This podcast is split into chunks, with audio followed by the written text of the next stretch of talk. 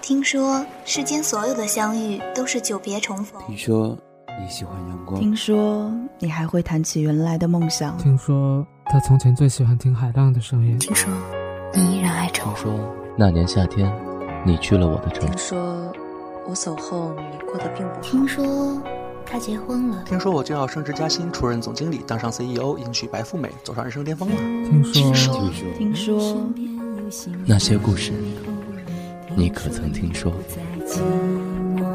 听说你提起我。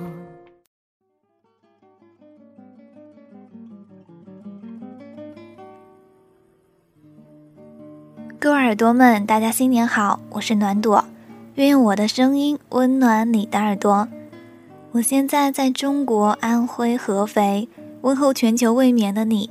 夜未眠电台，好声音让你听见。我这里的冬天还没有下雪哦，气温一直在零下三度到十度间徘徊。热水袋、空调、羽绒服、雪地靴，这些都足够过冬了呢。嗯，你那里呢？有没有下雪？偶尔雾霾肯定是有的吧。哎呀，我的拖延症愈演愈烈了，这不一拖拖到了二零一五年，时间真是太可怕了。好像才刚适应写二零一四年的日期，转眼又翻过一年。之前呢，有很多朋友问我要明信片，嗯，这样好了，你告诉我二零一四年你最喜欢我的哪一期节目，然后随机挑选八位幸运听众寄送明信片。为什么是八张呢？因为我家里刚好只剩下八张邮票了。好啦，那就这么定下了。记得在微博上艾特暖朵 Flora 找到我，明信片就是你的啦。回到正题，今天呢也是要跟你们分享文章哦，题目是“其实我想说的是，我很想你”，作者杜杜。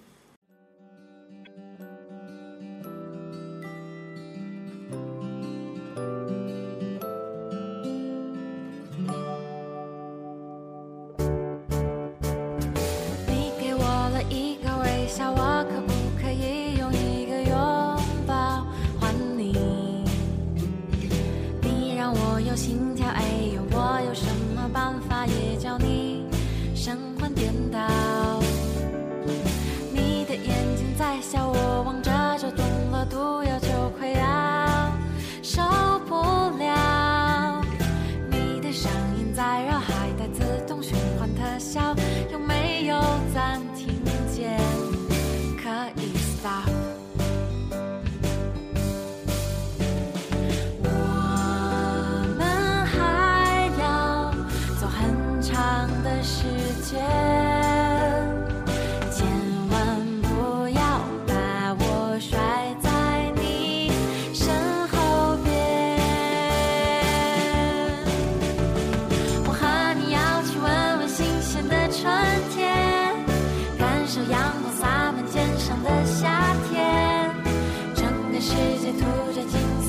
秋天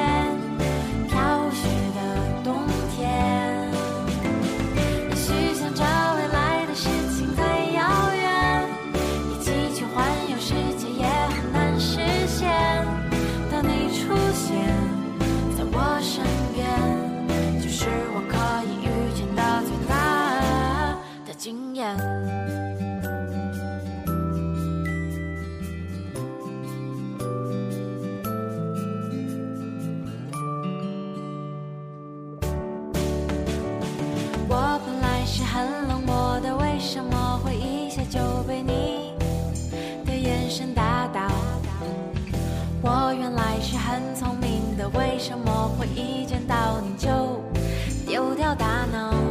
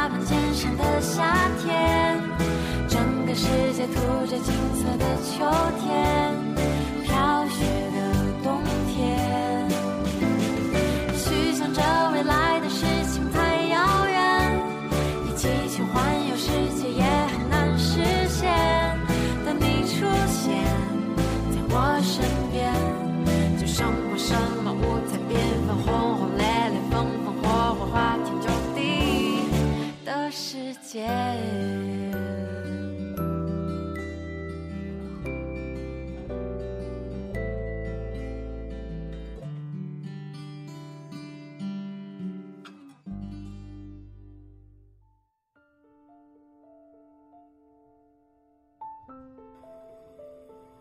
一的时候，社团活动，和 M 小姐还有几个社团的同好一起去爬山。爬山那天下雨，山路坎坷，我们背着沉重的塞着帐篷的行李，一路上谁都不想说话，只是跟着向导沉默地向前走，心里默念着快到住宿的地方。三月的雨打在脸上，有一种沉闷的寒意，手脚冻得冰凉。吃光了口袋里的巧克力，也不能增添一丝暖意。爬了四个小时，到了深山的住家，唯一的荤菜是需要近二十个人分享的半只瘦骨嶙峋的鸡。中国移动令人绝望的不给力，唯一可以与外界联系的，只有住家一部经常断线的、时好时坏的红色塑料座机。学长想用洗衣机甩干已经被打湿的棉衣，没想到机器坏了，微湿的棉衣被洗了个透，怎么挤水都挤不干。夜晚的山里，每个人都冻得发抖，挤在一间小屋子里打三国杀。那晚，M 小姐一直坐在电话机边，不参与任何的活动，只是拿着电话想要尝试与外界联系。我坐在她的身边，百无聊赖地玩着手机游戏。突然看到 M 小姐一下子坐直了，一脸期待地紧紧握着话筒。喂，他对着电话里的人说：“嗯，我在山里呢，你好吗？”“哦，你忙吧，我没事儿，拜拜。”M 小姐努力了近两个小时才拨通了这个电话。却只说了三句话，总计不到一分钟。他放下电话，一脸疲惫的冲我微笑。我不知道说什么，摸了摸他的头发。你男朋友？我问他。他抿着嘴笑了笑，是。当天晚上，我和 M 小姐住在一个帐篷里，帐篷搭在冰凉的水门厅地上。薄薄的防潮垫和店家那十元出租一晚的薄被，抵御不了刺骨的寒意。我辗转反侧，难以入眠，怕打扰了 M 小姐，只好按耐住自己，望着帐篷顶发呆。他因为冷，在我身旁蜷缩成一团，一阵压抑的抽泣让我知道他也没睡着。我和他一夜无话。许是他不知道怎么和我说，而我又不知道如何安慰他。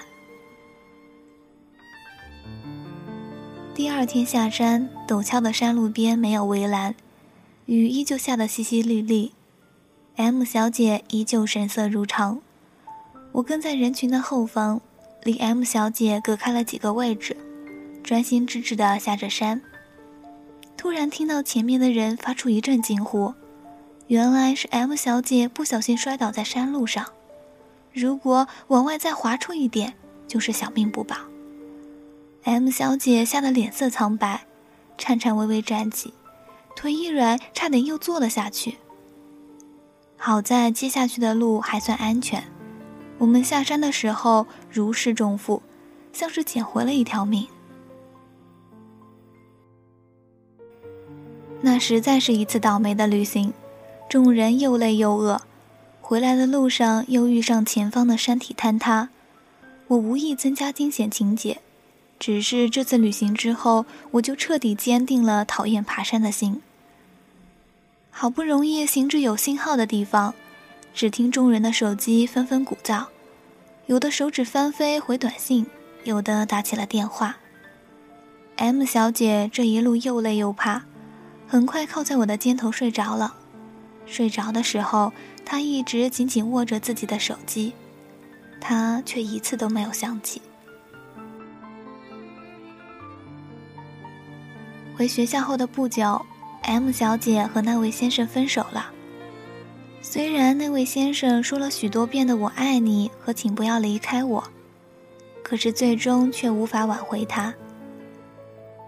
我所认识的 M 小姐，一直是个羞涩而内向的姑娘，不太会表达自己的情绪。她从不会说我爱你，也不会告诉别人说我想你。可是，也许是这样。他比那些善于用语言表达感情的人，更懂得那些看似平淡的语气下掩藏的涌动的情感。因此，他也更明白，当他不在的时候，他的沉默远比他打算离开时的挽留更能意味着什么。我认识许多姑娘，醉心于甜言蜜语。经常会为了男朋友不够浪漫而争吵。我也认识那些不善言辞的男生，会问的只有你在干嘛和你有没有吃饭，天冷了要加衣服。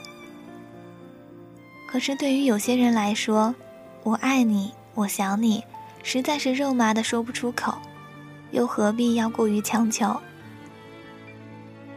？M 小姐要的绝不是他的那些我爱你。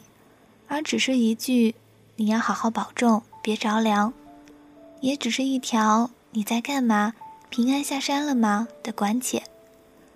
精致的漂亮话只能锦上添花罢了，而实实在在的深情，却早就暗藏在每一句平凡话语的关心里。I love you，该怎么说呢？我爱你。不，等你回来，我们一起去吃好吃的。这就足够了。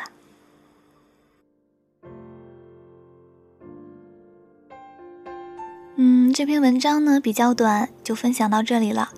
下面我们来闲聊几句吧。昨天中午在公司食堂吃饭的时候，我跟关系不错的同事聊天，其中说到了什么，他回了一句：“我现在感受到的只有亲情和友情。”我们说：“那你老公呢？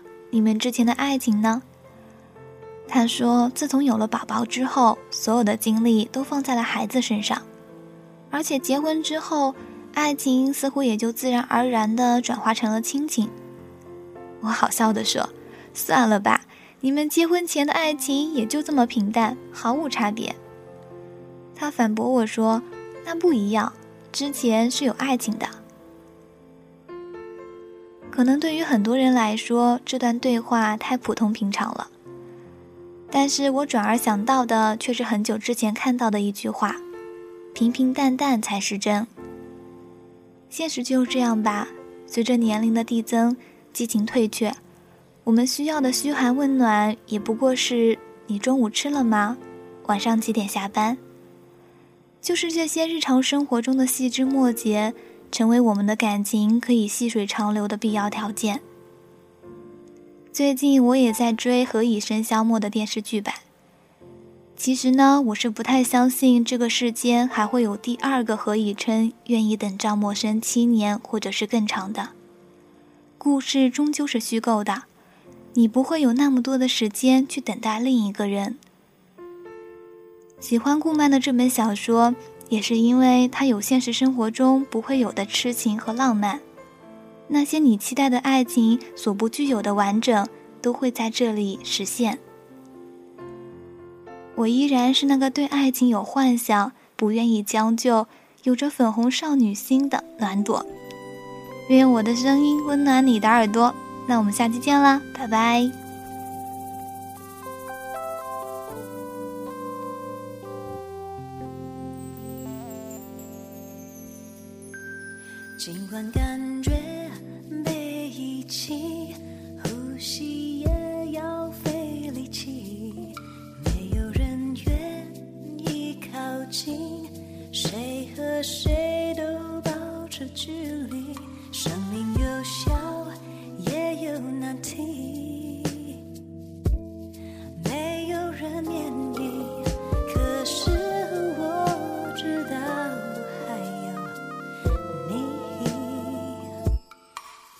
感觉像废墟，世界也背对着你，呼唤未必有回应。